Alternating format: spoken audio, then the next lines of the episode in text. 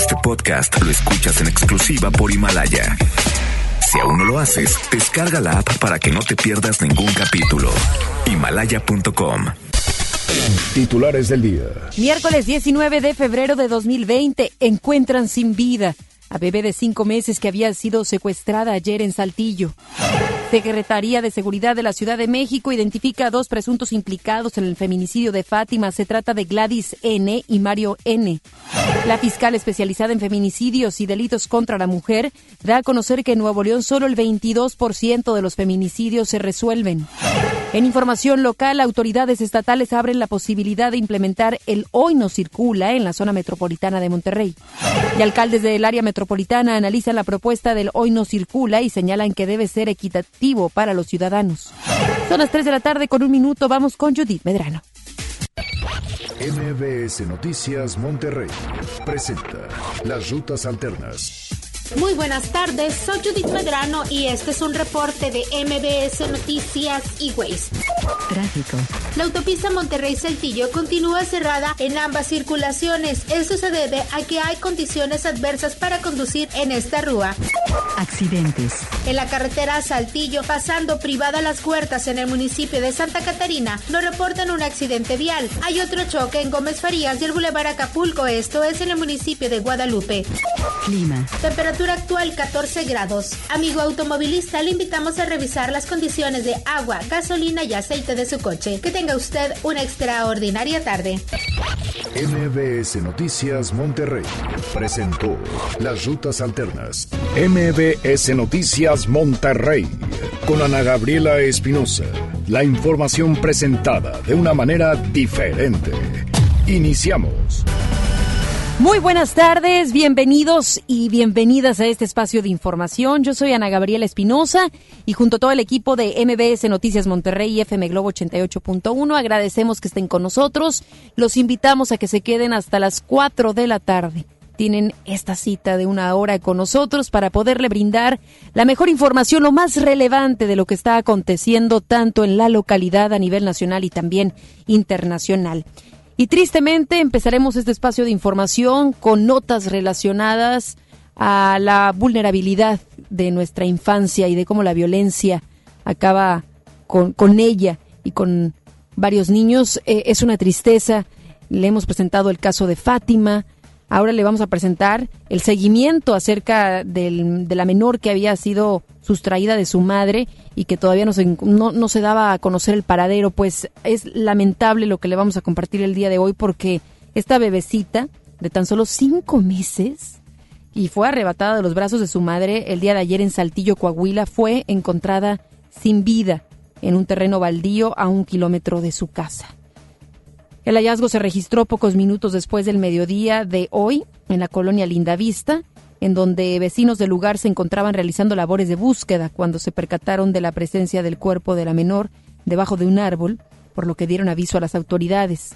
Al arribar, los elementos policíacos confirmaron la muerte de la pequeña, identificada como Carol Noemi, Naomi, Naomi, la cual fue reconocida por sus padres. Trascendió que uno de sus tíos, uno de los tíos de la menor, fue detenido debido a que es señalado como uno de los responsables por la muerte de la bebé, además de darse a conocer que según las investigaciones, el móvil de los hechos apunta hacia un problema familiar. ¿Qué culpabilidad tenía esta pequeña? ¿Por qué terminar con su vida? ¿Qué corazón, o más bien qué poco corazón o nulo corazón se debe de tener para resolver o intentar resolver de la manera peor acerca de problemas familiares, quitándole la vida a una bebecita. Estamos hablando de cinco meses. Alguien que no se puede valer por sí misma. Alguien que es dependiente 100% de adultos. Qué nulo corazón de esta persona de la que las autoridades estarán investigando y esperemos den con el responsable. Hasta el momento, las autoridades continúan realizando las investigaciones correspondientes sobre este hecho. El día de ayer, la Fiscalía General de Coahuila emitió una alerta AMBER para dar con el paradero de la menor, la cual fue arrebatada de los brazos de su madre por un hombre y una mujer quienes escaparon a bordo de un automóvil. ¿Hasta cuándo vamos a tener que dar estas noticias? ¿Hasta cuándo van a terminar estos hechos tan lamentables, trágicos? que solo generan en nosotros una impotencia, una tristeza, hasta inclusive uno, yo sé, ya, nos podemos sentir cansados, cansados de contarle estas historias, de que existe en nuestro país esta problemática. Apenas le decía yo hace días, le estábamos saliendo de lo de Ingrid, llega lo de Fátima, apenas estamos eh, eh, tratando de digerir la historia de Fátima y llega la historia de Carol Naomi, de tan solo cinco meses. Yo me pregunto, ¿qué, está pasando en nuestro país? ¿Qué nos está pasando como seres humanos? ¿Qué manos pueden quitarle la vida a personitas que apenas están por empezar una vida aquí en la Tierra? Pues hablemos ahora de- del caso de Fátima, y es que la Fiscalía Capitalina busca a Gladys Giovanna Hernández y a Mario Alberto Reyes Nájera, presuntos responsables del secuestro y posterior homicidio de Fátima el pasado 11 de febrero en la alcaldía Xochimilco en la Ciudad de México. Los primeros indicios detallan que Cruz Hernández fue quien se llevó a la menor de la escuela al domicilio que fue cateado ayer.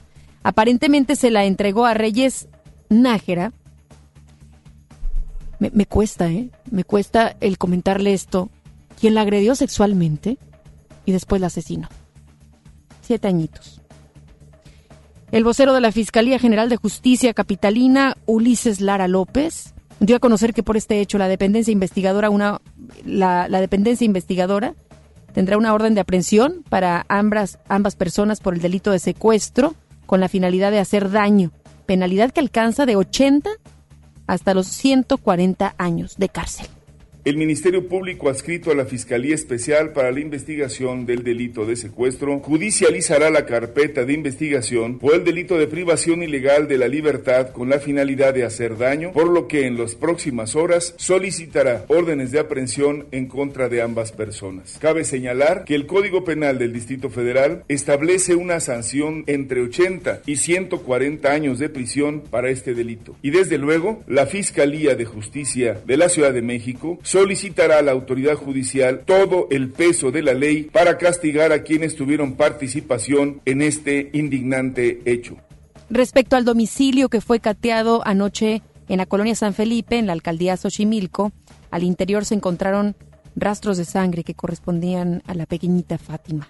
Además localizaron ropa, zapatos, un suéter y documentos relacionados con los padres de la menor, por lo que se indaga si los agresores conocían a la familia de la pequeña y si se trató de una venganza, pues el móvil aún no se ha determinado. Y no acabamos, no, no, no podemos acabar eh, con, con estas historias tan tristes, lamentables. El cadáver de una adolescente, identificada como Jacqueline, de 17 años, fue hallado ayer en un coyuca de Benítez, en Guerrero. El cuerpo de la menor presentaba huellas de tortura e impactos de bala. Cabe mencionar que Jacqueline días antes había denunciado a través de su cuenta de Facebook que había sufrido acoso sexual por parte de elementos de la policía municipal. En otra publicación acusó que los policías son corruptos y no que, que no cumplen con su deber. Al momento esa es la única información que tenemos y que las autoridades han proporcionado acerca de del feminicidio ya de, de Jacqueline, de tan solo 17 años, encontrada en Guerrero. Pero una vez, y la constante, es que las mujeres empiezan a alzar la voz. Y esta adolescente ya había denunciado de alguna manera, tal vez no en las autoridades, pero sí públicamente a través de sus redes sociales de Facebook, que había sufrido acoso sexual, pero no por cualquier persona, sino de elementos de la policía municipal. Bueno, aquí también le pasábamos un caso muy similar.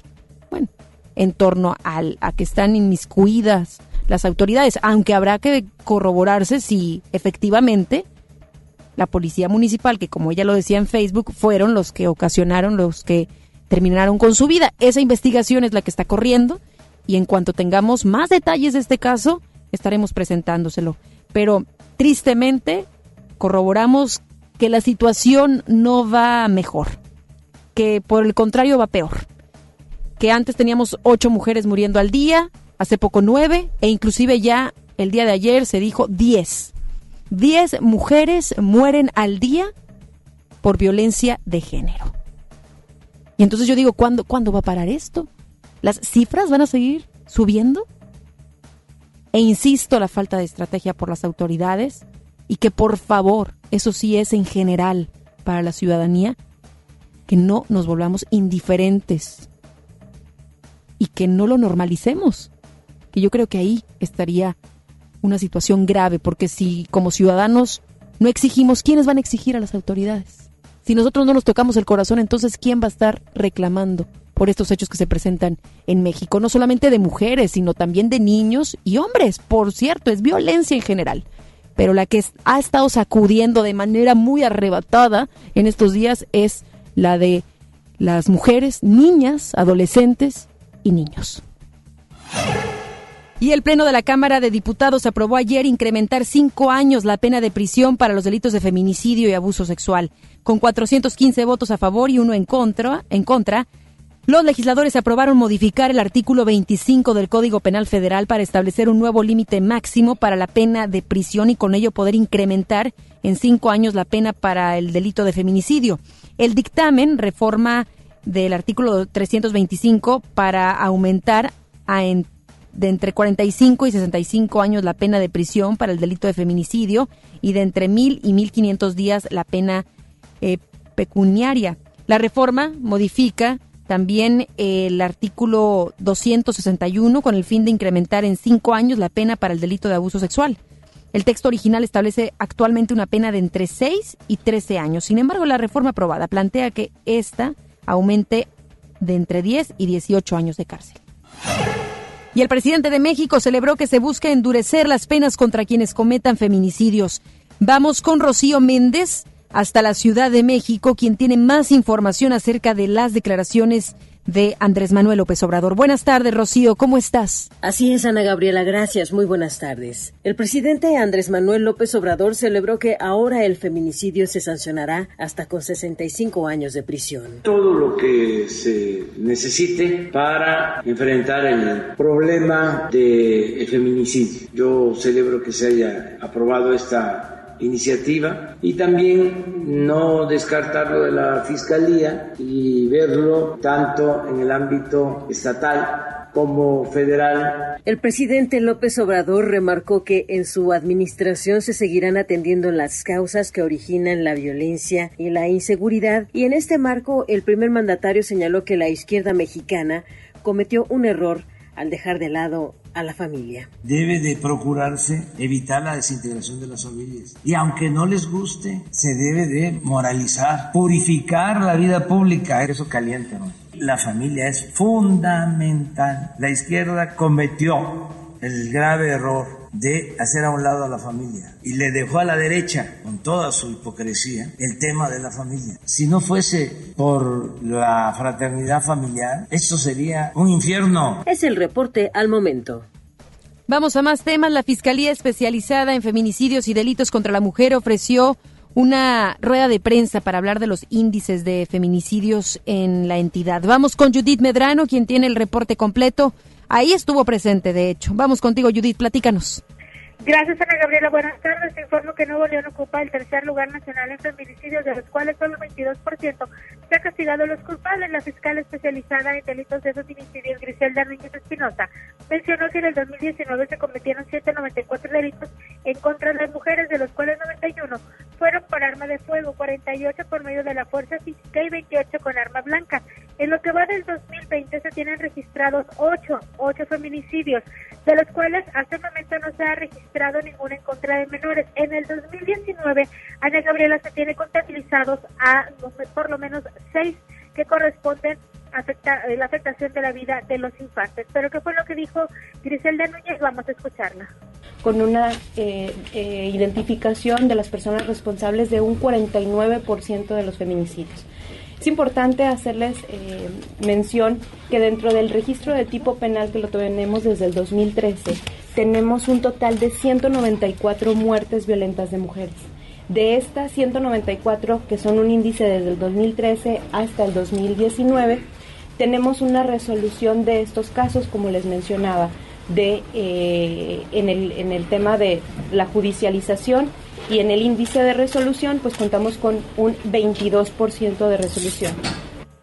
La alerta de género mencionó Núñez Espinosa sigue activa para cinco municipios del estado.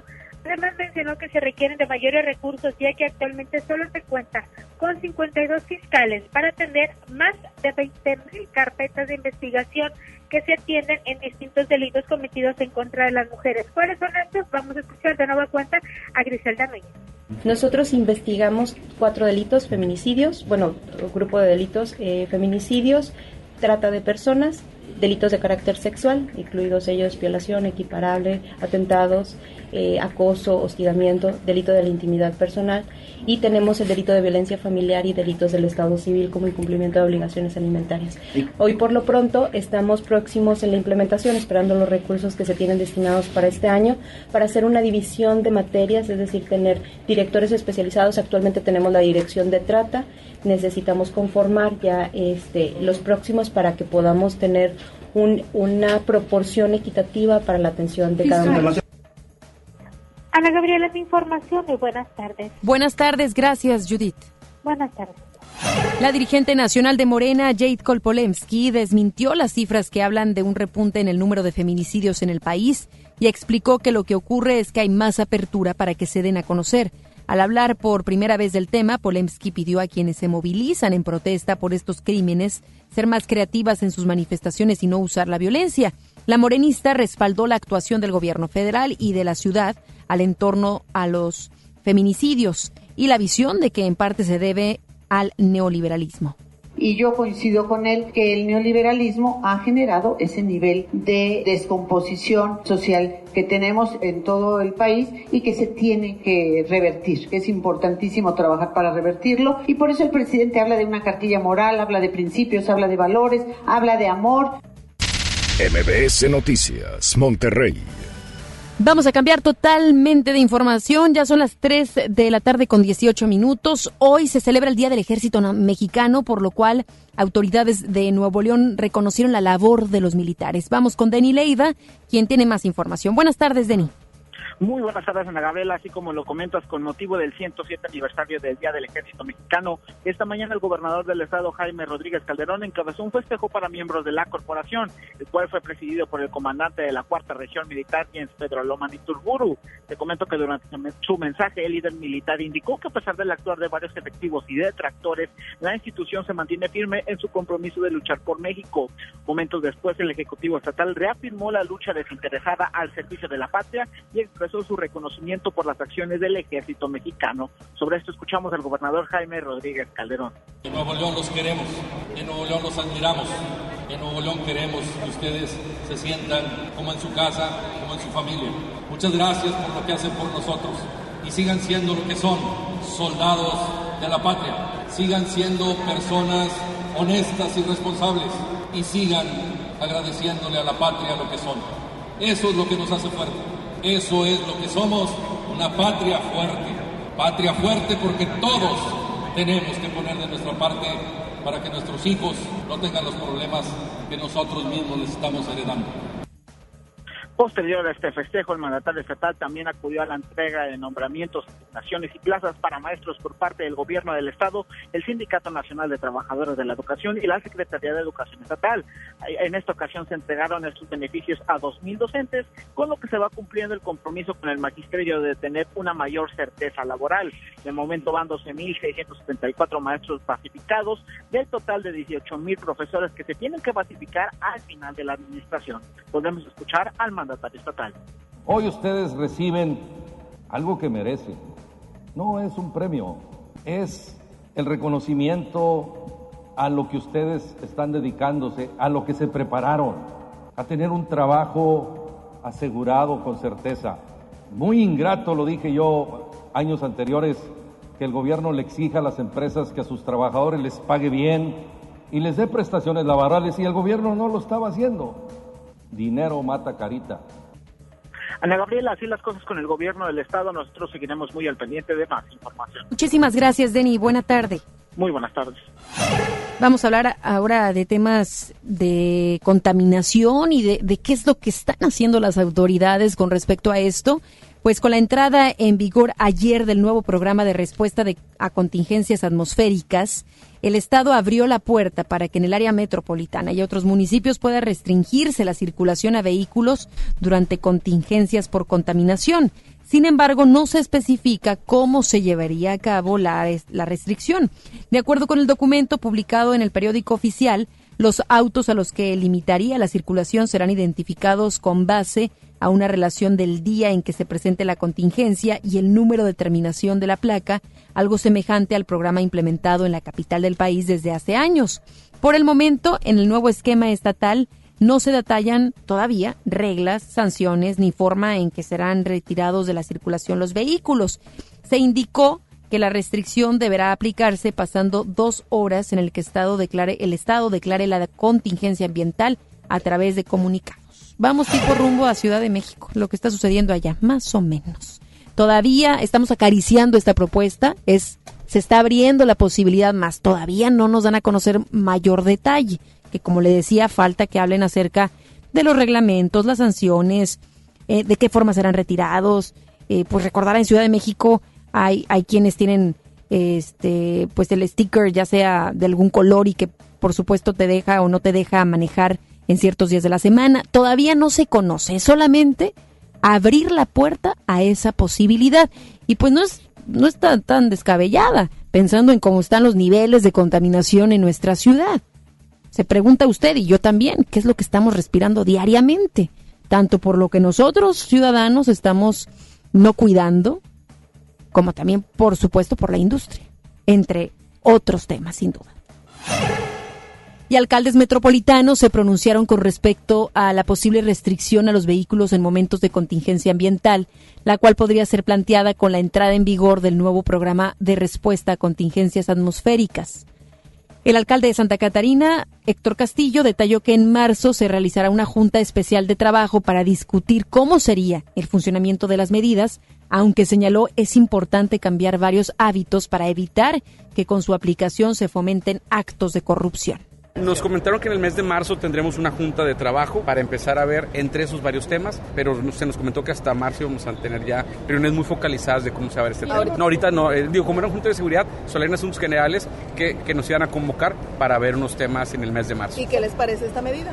Bueno, pues habrá que ver bajo qué criterios se toman. Creo que sí hay unas cuestiones ambientales en las cuales tenemos todos que cambiar de hábitos. Habrá que ver la forma que no se genere discrecionalidad, pues para que en esto no genere o, o privilegios o actos de corrupción. Por su parte, la alcaldesa de Escobedo, Clara Luz Flores Carrales, indicó que en su municipio todos los oficiales de tránsito cuentan con cámaras corporales para evitar hechos de corrupción, aunque señaló aún faltarían varias adecuaciones a los modelos de tránsito. Finalmente, la edil enfatizó a que en caso de aplicarse el no circula, este debe ser equitativo para los ciudadanos. Ahorita nos pusimos de acuerdo para ver cómo este, vamos a hacer los operativos en conjunto y buscar cómo buscarlo hacerlo más transparente. En el caso de nosotros, pues no hay tanto problema porque nosotros todos nuestros tránsitos tienen cámara corporal. Hablando de lo que se pudiera suscitar por algún tema de corrupción, okay. nosotros tenemos cámara corporal y la cámara corporal no la pueden manipular los tránsitos durante todo el tiempo que eh, que están en operativo, o sea, las 12 horas. Entonces, pues afortunadamente ese es un beneficio para los ciudadanos de Escobar. Yo creo que, lo que aquí lo que va a ayudar es el que no haya corrupción y el que eh, la, el ciudadano sienta la tranquilidad de que hay equidad para todos, o sea, que el que, el que no circula no circule realmente uh -huh. y eso va a ser con el número de tránsitos que nosotros podemos tener. Y el alcalde de Monterrey, Adrián de la Garza, también dio su postura sobre el posible hoy no circula. Vamos con Giselle Cantú, quien tiene más detalles. Buenas así tardes, es, Ana Giselle. Gabriela, así es, Ana Gabriela, muy buenas tardes. Y ante esta posible restricción a los vehículos para no circular en momentos de contingencia ambiental, el alcalde de Monterrey, Adrián de la Garza Santos, señaló que la calidad del aire es uno de los principales problemas en el estado. Sin embargo, dijo que no solo debería aplicarse esta medida, sino también deberían enfocarse a las empresas que también generan contaminación. Escuchemos.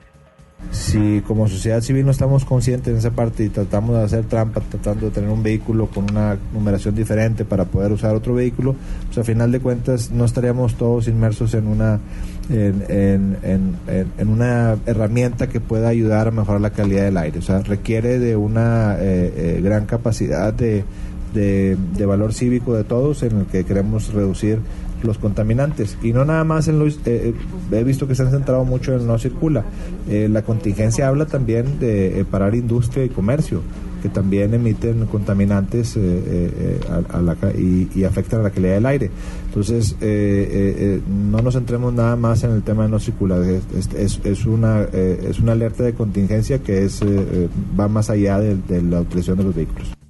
De la Garza Santos comentó que aún no tienen los detalles de lo publicado en el periódico oficial, por lo que estarán atentos al tema para analizar las posibles reformas que se deben realizar a reglamentos e implementar los operativos correspondientes. Agregó que ante cualquier propuesta por parte del gobierno del Estado para mejorar la calidad del aire y reducir la contaminación, estarán conscientes. Escuchemos de nueva cuenta al alcalde de Monterrey, Adrián de la Garza Santos. Yo creo que lo más importante es primero tener eh, la comunicación clara y precisa de la propuesta que hace el, gobierno del Estado para eh, hacer un análisis de las reformas que se tengan que hacer, tanto al reglamento de tránsito o cualquier otro reglamento que se tenga que hacer. Empecé mi intervención comentándole que todos estamos conscientes de que uno de los principales problemas y retos que tiene el área metropolitana es el de mejorar la calidad del aire. Y cualquier propuesta que, que eh, se nos eh, imponga por parte del gobierno del Estado como órgano rector de, de, de, toda el área metropolitana en esta materia, yo creo que todos vamos a estar eh, muy conscientes de que tenemos que emitir y hacer ya sean los cambios en los reglamentos o cualquier otra ley para que se implementen estas, estas medidas que puedan ayudar a mejorar la calidad del aire.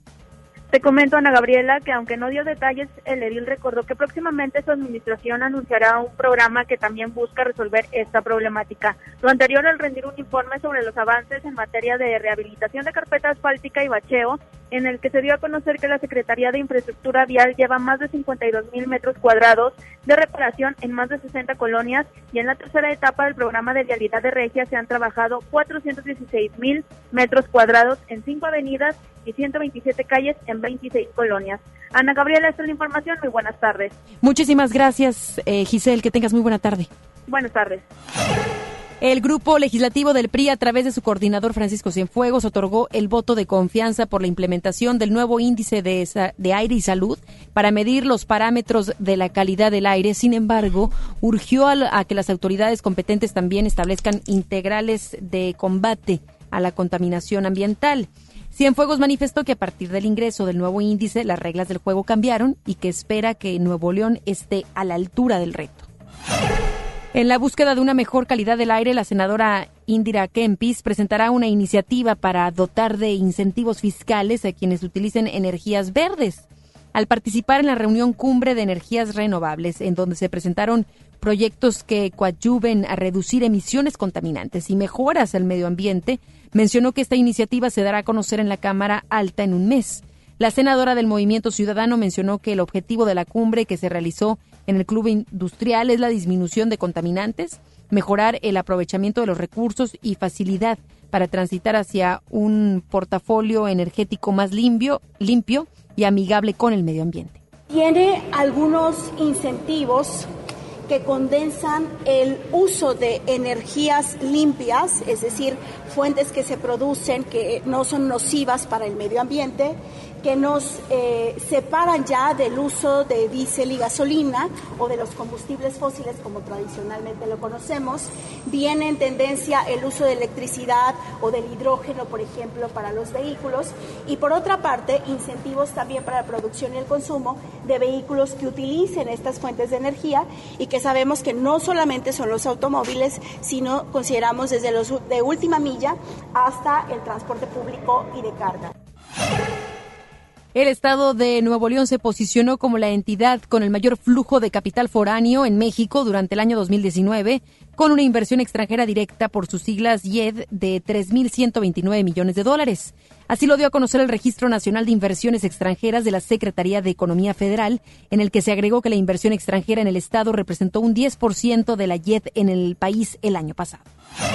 El representante en México de la Oficina del Alto Comisionado de las Naciones Unidas para los Refugiados, Mark Manley, dijo ayer que en Nuevo León tienen registrados a 2.500 migrantes refugiados. Señaló que los viajeros que vienen de diferentes países de Centroamérica buscan nuevas oportunidades en México debido a que consideran que hay condiciones favorables para vivir y tener empleo. El funcionario explicó que son personas que han salido de sus países a raíz de cuestión de violencia, persecución y violación de derechos humanos. El municipio de Monterrey implementará un programa de vigilancia en calles y avenidas a través de las cámaras del Centro de Comando, Control y Cómputo Municipal con el fin de resolver situaciones que afecten directamente la movilidad, como estacionarse en doble fila, vueltas prohibidas y para vigilar cruceros peligrosos. El alcalde Adrián de la Garza señaló que este programa entrará en funciones de forma gradual y sería dentro de un mes cuando se dé uso a esta tecnología para cuestiones de vialidad. Destacó que en un inicio solo se estarían haciendo advertencias a los infractores y en una segunda etapa se pasaría al tema de las sanciones. El secretario de Seguridad Pública y Protección Ciudadana, Gerardo Palacios Panamés, dio a conocer que la policía de Guadalupe se ha mantenido por 13 semanas consecutivas en el primer lugar como la corporación municipal con más detenciones por delito en el estado. Se dio a conocer que algunos de los arrestos se han hecho por delitos contra la salud, robo a negocio, daños a propiedad ajena, lesiones culposas, violencia familiar, lesiones dolosas, entre otros.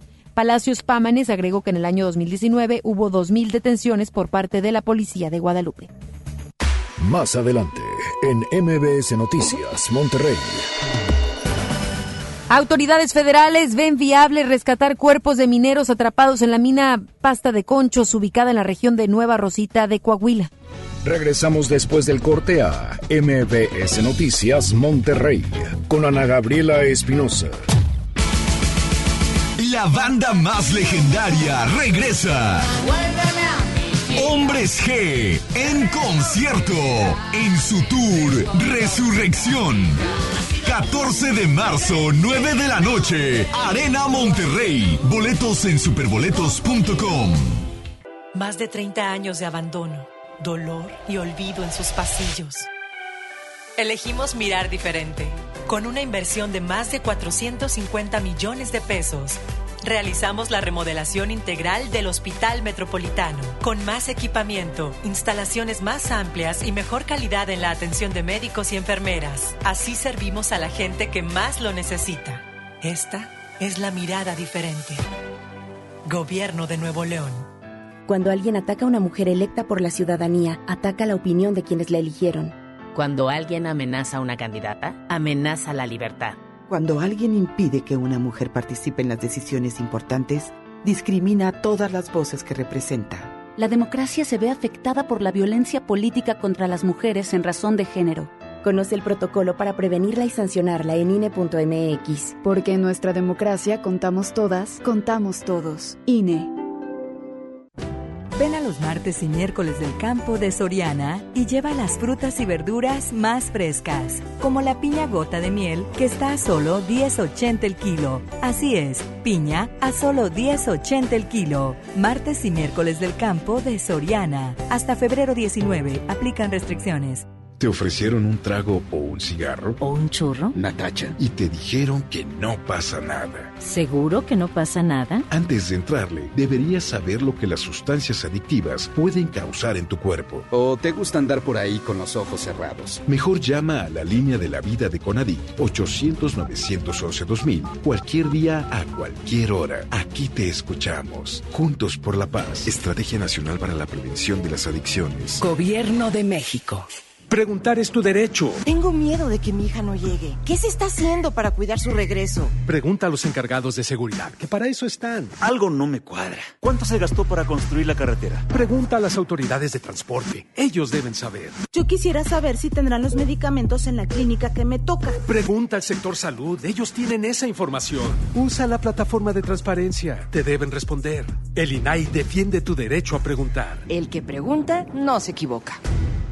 En HB, encuentra la mejor variedad todos los días. Dove jabón en barra 135 gramos, 22.90. Colgate Luminous White de 75 mililitros, 24.90. Pañales Bebe Tips, etapa 5, 149 pesos. Y acción lavatrastes de 900 mililitros, 28.50. Vigencia al 20 de febrero. HB, lo mejor todos los días. Desembolsate, no olvides tus bolsas reutilizables. ¿Buscas tener un título profesional? El Centro de Capacitación MBS te ofrece el diplomado de titulación por experiencia, el cual te permitirá titularte como licenciado en Administración con solo presentar el examen Ceneval. Para más información, comunícate al 11000733 o ingresa a centrombs.com. Koala Plaza te brinda la seguridad para invertir en tu patrimonio. Asegura tu futuro y obtén excelentes rendimientos. Koala Plaza, la confianza de crecer tu negocio. Locales comerciales con dos ubicaciones, Apodaca y Churubusco, 8127-230626. Plaza-koala.com, un desarrollo de BM Capital Inmobiliario. Regresamos con más información. MBS Noticias Monterrey con Ana Gabriela Espinosa. Información nacional. La secretaria del, del Trabajo y Previsión Social, Luisa María Alcalde Luján, dio a conocer que se ha confirmado con un grupo de 21 expertos la intención del gobierno mexicano de iniciar con la labor de rescate de los 63 cuerpos de los trabajadores que quedaron atrapados hace ya 14 años en la explosión ocurrida en la mina Pasta de Conchos en el estado de Coahuila. Alcalde Luján declaró que se comenzará con todo el proceso de licitación de la concesión del terreno para estar en condiciones del rescate de los 63 cuerpos y que seguramente a principios de octubre se iniciará con este nuevo inclinado. Padres de niños con cáncer exigieron ayer al gobierno del presidente Andrés Manuel López Obrador que reconozca que hay desabasto de medicamentos y además se levantó la mesa diálogo con la Secretaría de Gobernación, puesto que consideran que no se toman con seriedad sus peticiones. Israel Rivas Bastidas, padre de una niña con leucemia, dijo que al parecer el gobierno no entiende, no entiende que es una situación compleja porque se ponen en riesgo las vidas de muchos niños. Nos levantamos de, la, esta mesa. Nos dicen que nos van a mandar a Secretaría de Salud. Yo lo que le digo al maestro Fausto que nos atendió ahora y que yo sé que entiendo que el tema no es de gobernación, es de salud.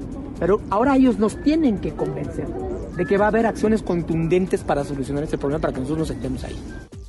Por su parte, Omar Hernández, padre de un menor con cáncer, afirmó que es necesario que salga el presidente y reconozca que no hay medicamentos. Agregó que no pueden hablar con ellos en privado para aceptar que hay un desabasto y luego salir en la conferencia matutina a decir lo contrario. Autoridades españolas informaron ayer que Emilio Lozoya, exdirector de Petróleos Mexicanos Pemex, será trasladado a una cárcel en Madrid por cuestiones administrativas. Actualmente Lozoya, a quien se le acusa de operaciones con recursos de procedencia ilícita, se encuentra recluido en una cárcel de Málaga tras ser detenido en España el pasado 12 de febrero. De acuerdo con una agencia de noticias, la Secretaría General de Instituciones Penitenciarias decidió trasladarlo a Madrid para estar en la Audiencia Nacional encargada de su proceso de extradición. Hasta ahora no se ha determinado la fecha de traslado. La Fiscalía General de la República rechazó entregarle a la ex titular de la Secretaría de Desarrollo Social, Rosario Robles, las copias de las 16 carpetas de investigación que tiene en curso contra exfuncionarios de la Secretaría de Desarrollo Agrario, Territorial y Urbano, la SEDATU, y la dependencia ya mencionada por los desvíos de la estafa maestra. Epigmenio Mendieta, abogado de Robles Berlanga, confirmó que esta petición la hizo por escrito a la dependencia federal con el propósito de garantizar su defensa, sin embargo la, respuesta fue negativa. En las 16 carpetas se indagan a otros ex colaboradores de Robles como Emilio Cebadúa, quien fuera su oficial mayor en las dos dependencias federales que estuvieron a su cargo durante el sexenio pasado. Autoridades de Estados Unidos detuvieron al microbiólogo mexicano Héctor Alejandro Cabrera Fuentes por presuntamente haber servido como espía del gobierno ruso desde 2019 y llevar a cabo una operación de contrainteligencia en Miami la semana pasada. El mexicano, quien reside en Singapur, fue arrestado el pasado 16 de febrero en el Aeropuerto Internacional de Miami, Florida. El investigador mexicano enfrentó una audiencia ayer donde según medios locales fue acusado de rastrear a un informante del FBI en esa ciudad. Según la demanda, el funcionario ruso que reclutó a Cabrera Fuentes le ordenó que localizara un automóvil de una fuente del gobierno de Estados Unidos que obtuviera el número de placa y la ubicación física del vehículo. Cabe destacar que Cabrera Fuentes ha sido galardonado en Alemania, México y, Rusia, entre otros países, por sus estudios en prevención del proceso inflamatorio de, que guía la muerte celular durante la fase, fase inicial del infarto al miocardio. Los espectáculos con Ramiro Cantú. Muy buenas tardes, Ramiro. ¿Cómo estás? Adelante con la información. Gracias, Ana Gaby. Vamos con la información de los espectáculos. Bueno, quien estuvo de visita en la ciudad de Monterrey de manera pues express es la actriz Bárbara de Regil, que bueno, la conocemos como protagonista de la serie Rosario Tijeras. Bueno, pues eh, esta actriz, eh, sin duda alguna, pues bueno, se ha destacado por hablar del fitness y todos los consejos saludables, porque ya hace recomendaciones con respecto a esto. Es una healthy coach para que me entiendan. Bueno, pues ella en días pasados, sabemos que tiene 5 millones en Instagram, uno de un seguidor, pues bueno, comenzó a atacar en redes sociales y no se quedó callado. Así que bueno, ella platica con nosotros eh, con respecto a esta situación, cómo se defiende de los ataques. Yo, aparte, yo nunca contesto agresiva. Al contrario, siempre contesto eh, cuando me ponen, por ejemplo, vive y deja vivir. Oh, pues sí. o sea, come lo que quieras, a mí no, no, no me meto. Este, pero igual ese usuario, no sé quién es, le contesté, sí, mi amor, no te preocupes, este, o a veces, si algo, si quieres déjame de seguir, así para que ya no veas mis historias. Yo siempre, pero te juro por Dios que siempre me río, o sea, porque una chava pone, eres súper hipócrita, y le puse, si quieres déjame de seguir. Así ya para que no me estés viendo, te evito esa pena. Y entonces, ¿sabes? Entonces, no sé, yo creo más bien que lo que quería ese usuario era fama. ¿Quieres esos cinco minutos? Porque eso es lo que está teniendo, porque me estás preguntando, yo estoy hablando de que no sé quién es. Pero yo de le contesto de 20 a 30 personas, todos los días. Bueno, pues es como respondió esta famosa este, de información.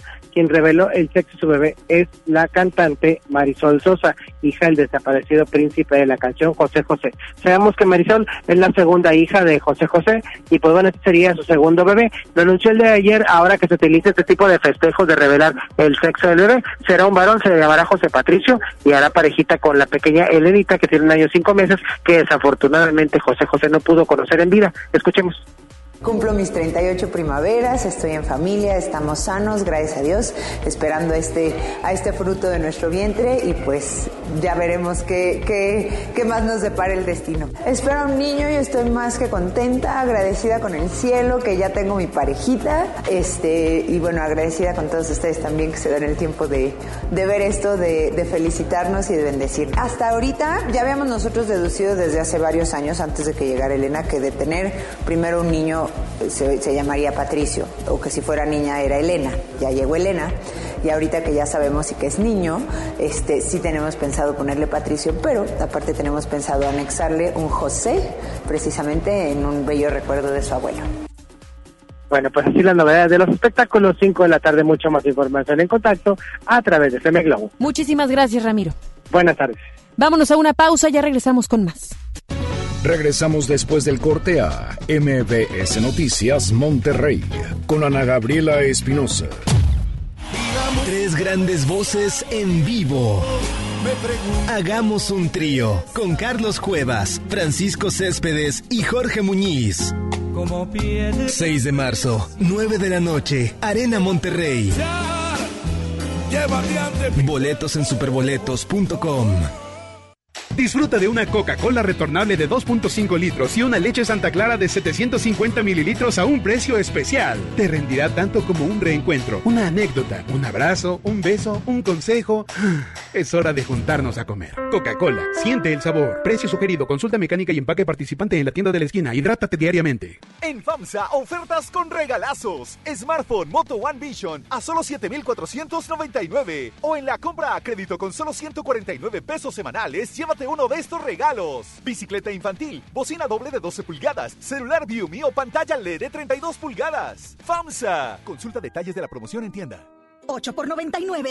8 por 99. Llegó la promoción matona de 8 piezas por 99 pesitos. El corazón.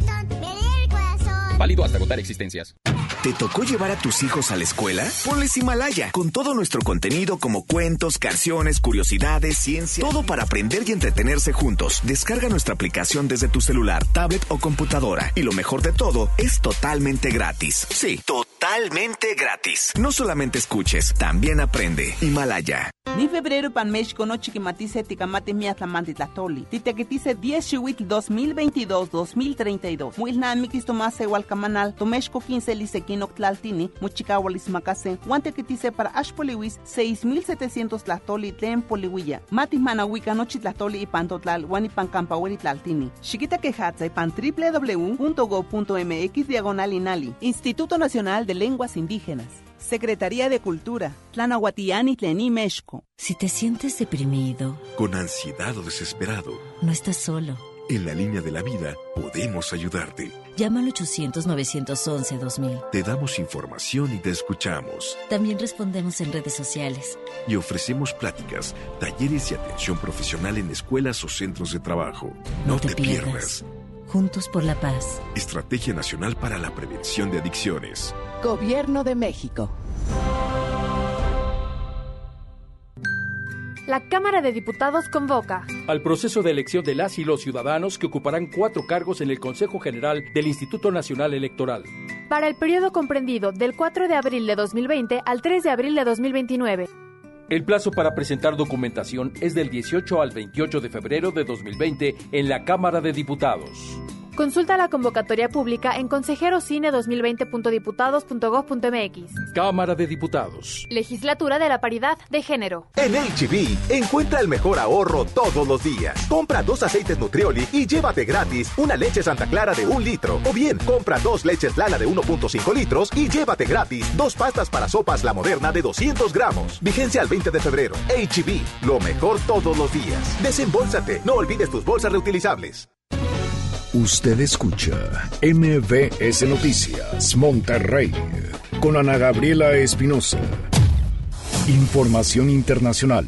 El gobierno de Donald Trump anunció ayer que suspenderá las leyes federales de contratación con el objetivo de acelerar la construcción del muro en la frontera con México.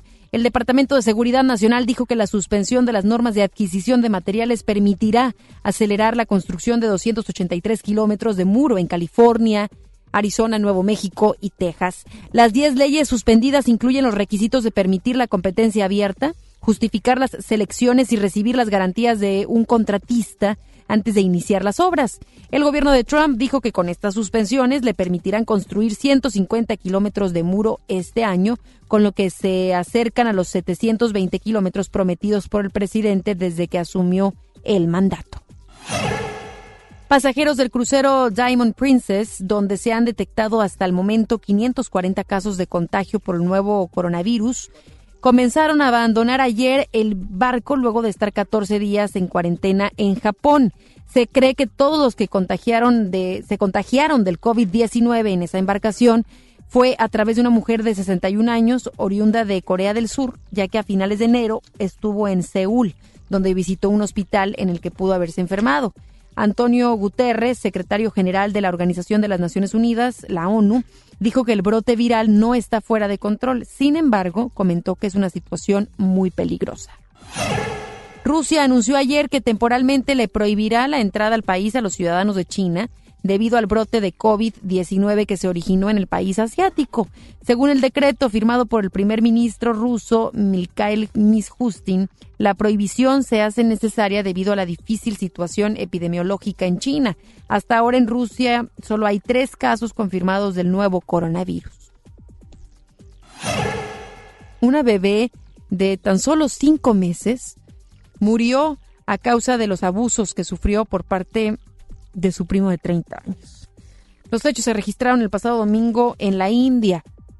De acuerdo a medios reconocidos a nivel internacional, el acusado se acercó a sus tíos y les pidió que le prestaran a la pequeña para jugar con ella. Luego de cuatro horas de no ver a la pequeña y al sobrino, la pareja comenzó a buscarlos. Al encontrarlos se dieron cuenta que la niña se encontraba en estado crítico. Tras lo anterior, la bebé fue trasladada de urgencia a un hospital cercano, donde los médicos no pudieron hacer ya nada por salvar su vida. En tanto, el comisionado de la policía señaló que el papá denunció a su sobrino ante las autoridades por violación. ¿Cómo está el mundo? Imagínese, tan mal. ¿Cómo estamos para que un sujeto de 30 años abusara de una bebecita de tan solo 5 meses y que terminara con su vida?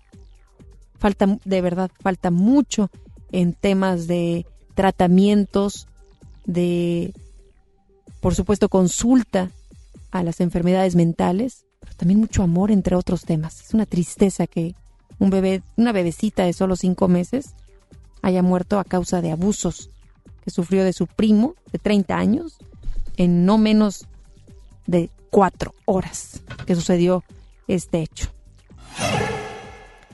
Un vendedor de globos causó conmoción en redes sociales luego de que se difundiera un video en el que se aparece, en el que aparece el hombre en la calle intentando vender sus globos cuando unos niños le prenden fuego. Los hechos se registraron en Filipinas y rápidamente se volvió viral. En la grabación aparece el hombre como, identificado como Oliver Rosales, distraído cuando un grupo de niños le prende fuego a los globos que sostiene, lo que causó una explosión y que el vendedor quedara envuelto en llamas. Tras lo anterior, el hombre sufrió quemaduras de segundo grado.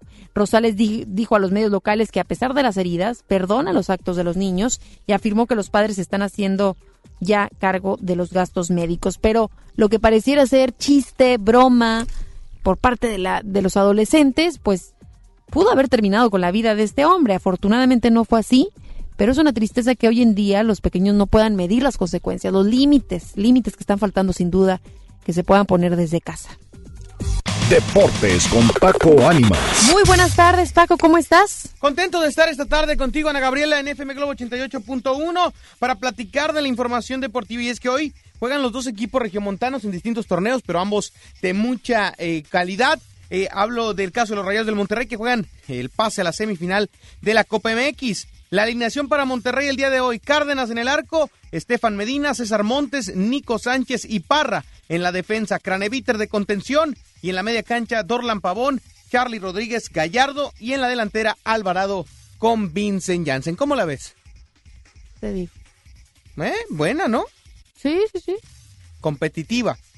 ¿Tú crees que así sea? Sí, definitivamente. Creo que es una muy buena alineación la que presentará el día de hoy el Turco Mohamed de cara a buscar el pase ante el equipo de Santos Laguna. Por otra parte, Tigres ya está allá en El Salvador para enfrentarse al equipo de Alianza, reconoció el terreno de juego, todo pinta para que sea un gran partido. Ayer en resultados de la CONCACAF, el Cruz Azul vino de atrás para derrotar dos goles a uno al equipo eh, de Jamaica y también en la Copa MX el equipo de León venció a Los Ángeles FC eh, de Carlos Vela, toma ventaja en esta llave de CONCACAF y también el equipo de Toluca terminó por despachar al Pachuca en la Copa MX. Así que, eh, pues el, equipo de Cholos también hizo lo mismo con el equipo de Morelia. Hoy se espera que Monterrey pueda dejar en el camino al equipo de Santos y también, eh, pues esperar a ver qué, qué sucede con el otro partido entre el equipo de Dorados y FC Juárez. Así que miércoles lleno de fútbol y lleno de equipos regiomontanos. Veamos cómo les va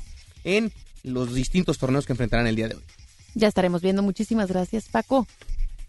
Va a haber que estar muy, muy, pero muy atentos. También mencionar que a nivel internacional, el día de hoy fue eh, eh, pues reconocida la labor de Kenty Robles, la jugadora de fútbol del Atlético de Madrid. La mexicana recibió el trofeo F a la mejor futbolista latinoamericana del año, siendo la primera vez que se reconoce a una jugadora en esta ocasión y ella declaraba en México está creciendo, han creado la liga hace poco y están apoyando mucho el fútbol femenino en los últimos años, algo que me agrada y espero algún día quizá poder jugar en la liga de mi país. ¿Qué tal? Felicidades a Kenty Robles, gran reconocimiento y que siga haciendo grandes torneos allá con el Atlético de Madrid. Actualmente es campeona de la Liga Española con el equipo del Atlético. Más información, Paco arroba Paco Ánimas en Facebook, Twitter e Instagram. Ahí eh, podemos eh, seguir platicando de los distintos deportes, de cómo le va a los Regios el día de hoy y también de los detalles que nos ya lo Yo creo que el día, el día de hoy gana Monterrey, dos goles a uno, gana y avanza a la siguiente fase. Ok. Mm, creo que puede y tiene las armas suficientes para lograrlo y Tigres va a ganar allá en El Salvador tres goles a cero. Estamos muy optimistas, ¿verdad? Sí, definitivamente. ¿O realistas también o no? ¿Cómo lo ves? Pues yo creo que optimistas con el caso de los Rayados y realistas con el caso de Tigres. Es muchísimo más plantilla la de Tigres que la de El Salvador. Tiene que demostrarlo el equipo de Ferrete allá en la visita el día de hoy. Gracias, Paco. Hasta la próxima, Ana Gabriela, que tengan una excelente tarde. Sígalo en redes sociales como arroba Paco Ánimas y ahí tendrá información acerca de los eventos deportivos que tenemos en puerta. Muchísimas gracias por habernos sintonizado. Antes mencionarle acerca de, las tempera- de la temperatura que tenemos actualmente es de 14 grados.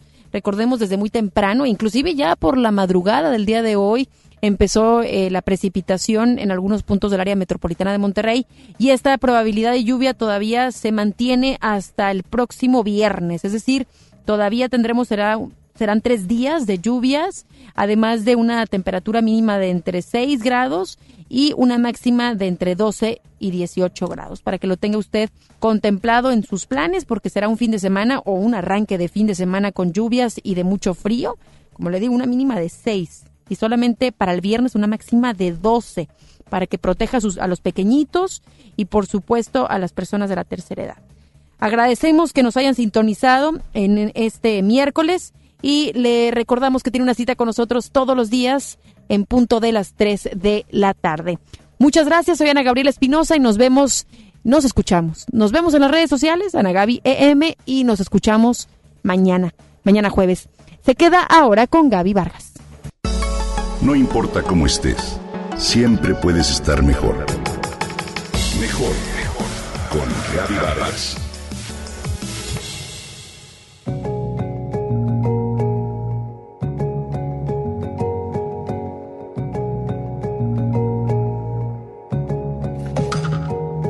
Patrimonio de la humanidad es el conjunto de bienes culturales, naturales, tangibles o intangibles, generados localmente o heredados, que se transmiten a la siguiente generación con el propósito de preservarlos, continuarlos y acrecentarlos.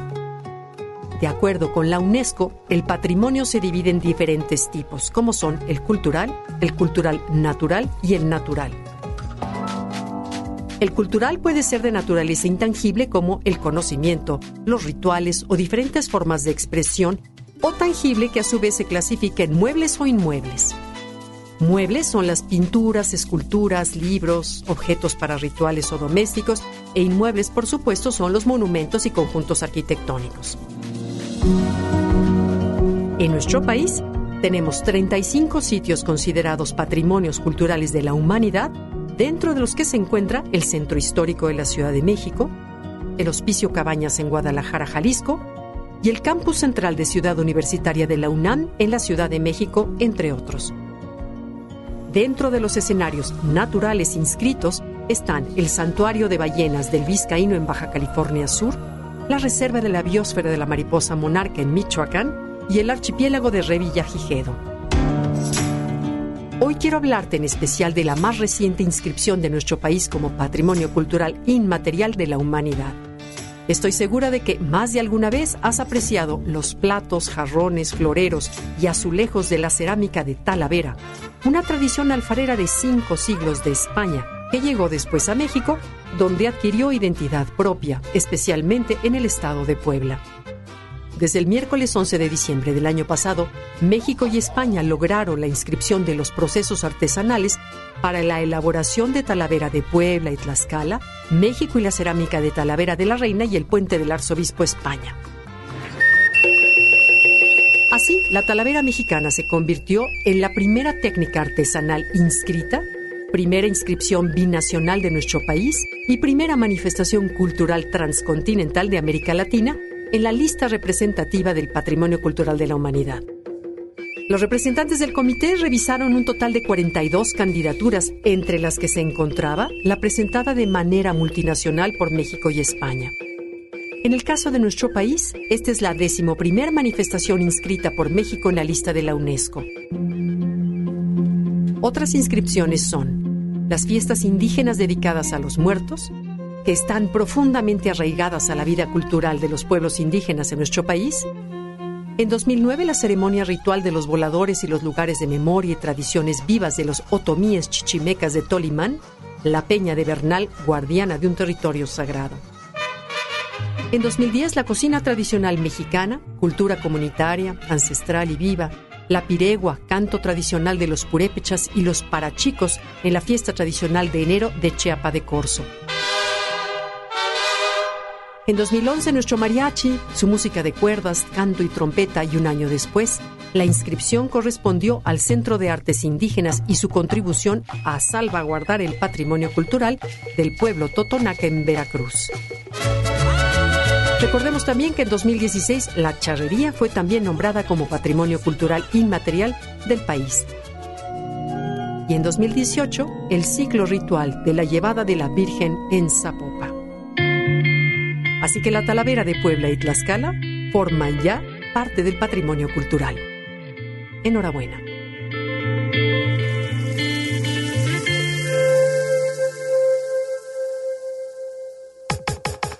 Comenta y comparte a través de Twitter. Gaby-Vargas. Gaby-Vargas. No importa cómo estés, siempre puedes estar mejor. Mejor, mejor. Con Gaby Vargas. Esto fue MBS Noticias Monterrey con Ana Gabriela Espinosa. Lo esperamos en la próxima emisión o antes si la noticia lo requiere. Este podcast lo escuchas en exclusiva por Himalaya. Si aún no lo haces, descarga la app para que no te pierdas ningún capítulo. Himalaya.com